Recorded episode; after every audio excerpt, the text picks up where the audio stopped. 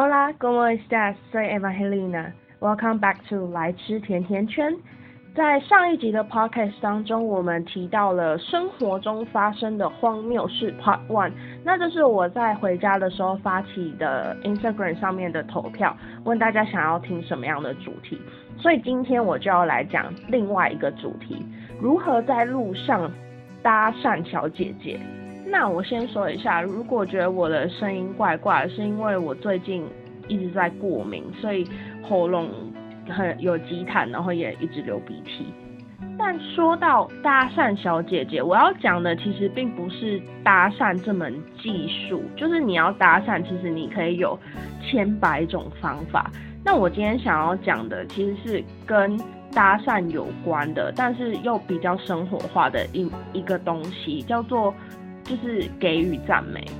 那我就要先讲一个故事。那这个故事就是之前我跟我朋友约好要去酒吧喝酒的时候，对，就是那个时候离武汉肺炎还很久很久之前。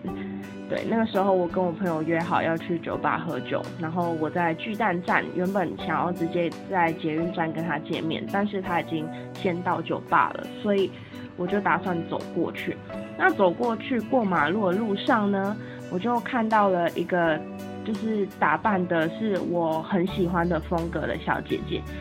她通常我都会很怕我自己突然走过去跟人家讲话，很像痴汉。但是就那一天，我就鼓起勇气，我就说，虽然这样突然跟你讲好像有点奇怪，但我觉得你今天打扮很好看。然后她就有点，就是有点惊喜，但是又很开心的样子。然后原本只是一般的称赞，到最后就变成就是一个 small talk。我不知道他到底喜不喜欢 small talk，但我个人虽然也不喜欢 small talk，但我还是就是顺顺的跟他讲下去。我们就聊到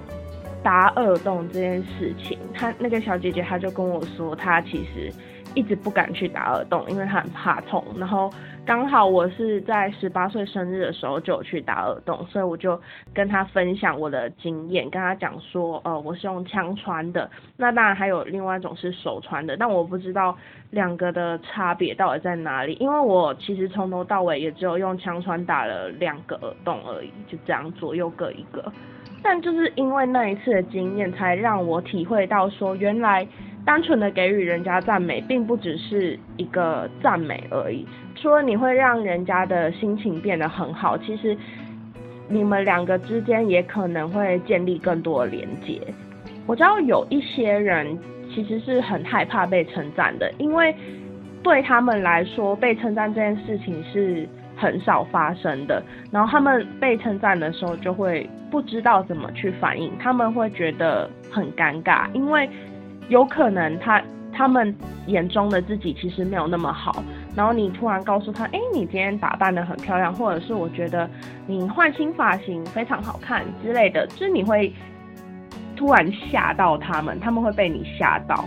而且我以前也就是这种人，就是别人如果称赞我的时候，我都会，哦，没有啦，好，就哦好，谢谢，就是非常尴尬，尴尬到我不知道应该回什么。就像你知道，如果你是在家长的旁边被称赞，那通常家长也会帮你反驳掉，他就会说啊没有啦，没有这样子啦，就是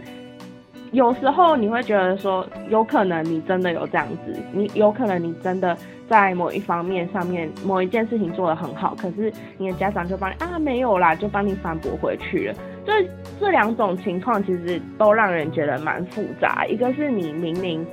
就是。值得受到称赞，应该说不管怎么样，你都值得受到称赞。但是一个是明明你觉得你自己也是那样，但是被反驳回去；然后另外一个就是你不觉得你是那样，可是你被称赞，你不知道怎么回应。而且说真的，以前的我会觉得说，就是在路上或在路上就是随便称赞别人的，都一定是别有心机。就像我在讲另外一个关于我自己被称赞故事。我上次因为有事情去邮局办，就是有事情去邮局，然后我出来的时候刚好在用手机回讯息，就突然有一个阿姨，她就走过来，然后就说：“妹妹，你眼妆画的很漂亮哎。”然后我就尴尬一下，我就说：“哦，好，谢谢。”然后她就开始问我超多问题，她说：“你皮肤很好呢，但是你，哎，你是不是怎么样怎么样？”然后他就开始跟我推销他的产品了，我真的是吓爆，你知道吗？就是我，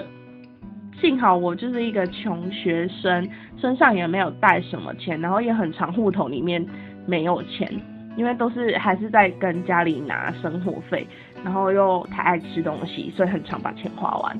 但最近有比较好一点，有有慢慢在存钱。但我怎么可以让阿姨知道我有在存钱呢？你说是不是？所以我就借机逃走了。所以很有时候其实我也蛮怕，如果我去。称赞或者是搭讪别人的话，会很像我是直销阿姨。以前我也会觉得，就是去称赞别人是一件很 gay 白的事情，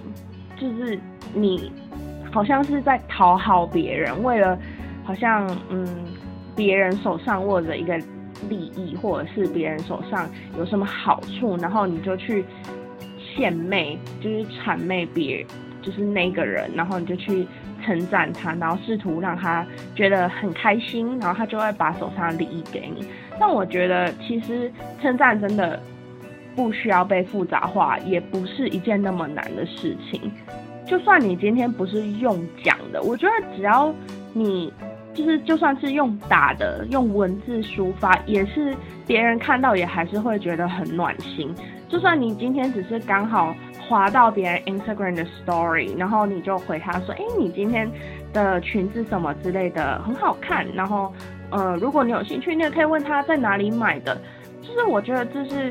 称赞是一个增加人与人之间交流的一个方式，它没有一定就是没有大家想的那么差，没有那就不是想要，不是因为想要利益所以才去做这件事情，而是。一个很简单的称赞，你可以让别人的自信心增加，自信心增加，然后也可以让别人有一个好的开始，一天有一个好的开始。假如说今天早上那个人刚好就是做什么事情都不顺，离家的时候不小心撞到沙发啊，然后不小心摔破玻璃杯什么之类，我觉得就是这种不好的心情会一直延续下去，然后。就一整天都是这样，以我个人来说是这样，然后就会看什么都很不顺眼。但是因为你的一句称赞，可能他就瞬间跳脱了这个生气的小圈圈。